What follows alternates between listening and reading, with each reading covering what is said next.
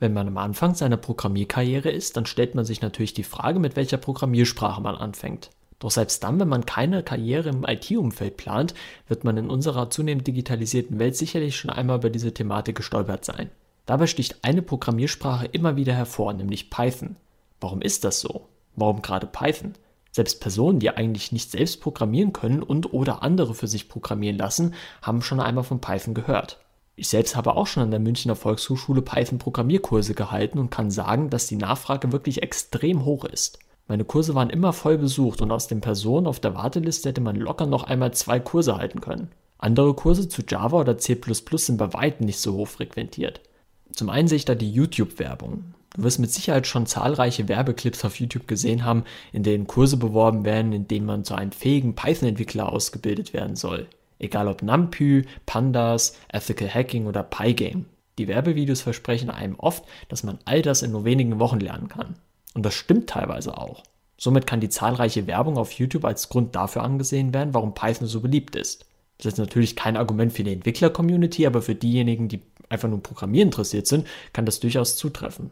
Man muss noch nicht einmal explizit nach Python suchen und bekommt teilweise auch auf Java-Video-Tutorials Werbung für Python geschaltet.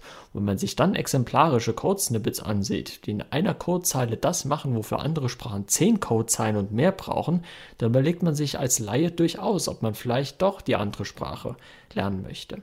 Natürlich ist Programmieren nicht so leicht zu erlernen, wie es in den Werbevideos suggeriert wird. Wenn man zum Beispiel Java oder C++ lernt, wird man schnell feststellen, dass für einfache Ausgaben auf der Konsole viele Zeilen Code notwendig sind, die man am Anfang nicht wirklich versteht. Man muss sich bei jeder Programmiersprache auf die Denkweise beim Programmieren einlassen, die je nach Sprachtyp nicht alltagstauglich ist. Python bietet hier teilweise eine Ausnahme, da die Syntax, also die Art, wie man in der Sprache programmiert, sehr leicht ist.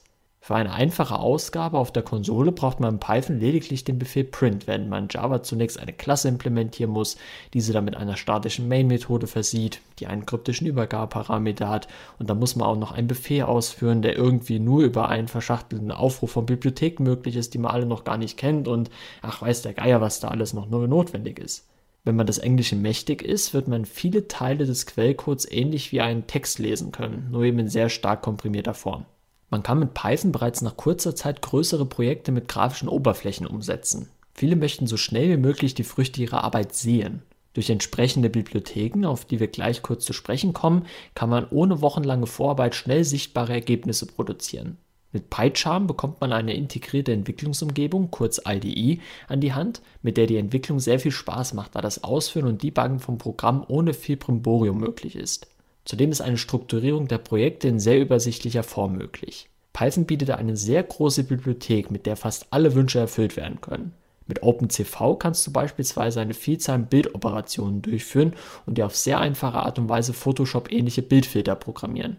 Mit NumPy und Pandas kannst du im Data Science Umfeld arbeiten. Mit Pygame kannst du Spiele programmieren, ohne jedes Mal das Rad neu erfinden zu müssen. Mit Tkinter kannst du mit relativ wenig Aufwand die bereits angesprochenen grafischen Oberflächen umsetzen. Die Liste ließe sich noch ewig fortsetzen. Zudem gibt es zahlreiche Frameworks, mit denen auch Webseiten entwickelt werden können. Dazu zählen Flask und Django. Flask eher für die Anfänger, Django für die schon ein bisschen fortgeschrittenen. Während eine Programmiersprache oft nur für einen speziellen Einsatzzweck geeignet ist, kannst du mit Python alleine bereits die großen Blöcke Webentwicklung und Data Science abdecken. Auch das momentane Hype-Thema Deep Learning ist durch das Framework TensorFlow vertreten und motiviert viele, sich mit Python zu beschäftigen. Auch im Bereich Multithreading kann Python punkten. Hinter Python steht eine riesige internationale Community, die an einer ständigen Weiterentwicklung und Optimierung interessiert ist. Mit seinen Fragen ist man also nicht allein und kann auf entsprechende Ressourcen zurückgreifen. Die Einstiegshürde wird dadurch also noch einmal ein bisschen niedriger. Generell reicht für die Python-Entwicklung ein einfacher Rechner. Wenn man sich die nötigen Werkzeuge nicht direkt auf seinem Rechner installieren möchte, kann man sogar auf Webressourcen zurückgreifen und ausschließlich online programmieren. Selbst auf dem iPad kann man mit der App Pythonista drei Python-Programme schreiben. Wenn man die gängigen Jobbörsen durchforstet, dann wird man schnell feststellen, dass auch hier Python sehr populär ist, was wiederum einen Einfluss auf die Popularität innerhalb der Entwickler-Community hat. Quasi alle Fang-Companies, also Facebook, Amazon, Netflix und Google, suchen Python-Entwickler und vertreten nicht selten die Auffassung, use Python where you can and C++ where you must. Dementsprechend hoch sind auch die Gehälter, die in diesem Bereich gezahlt werden. Der Bedarf wird in Zukunft vermutlich noch weiter wachsen, wodurch die Wahrscheinlichkeit, dass man mit ausgeprägten Python-Skills arbeitslos wird, sehr, sehr gering ist.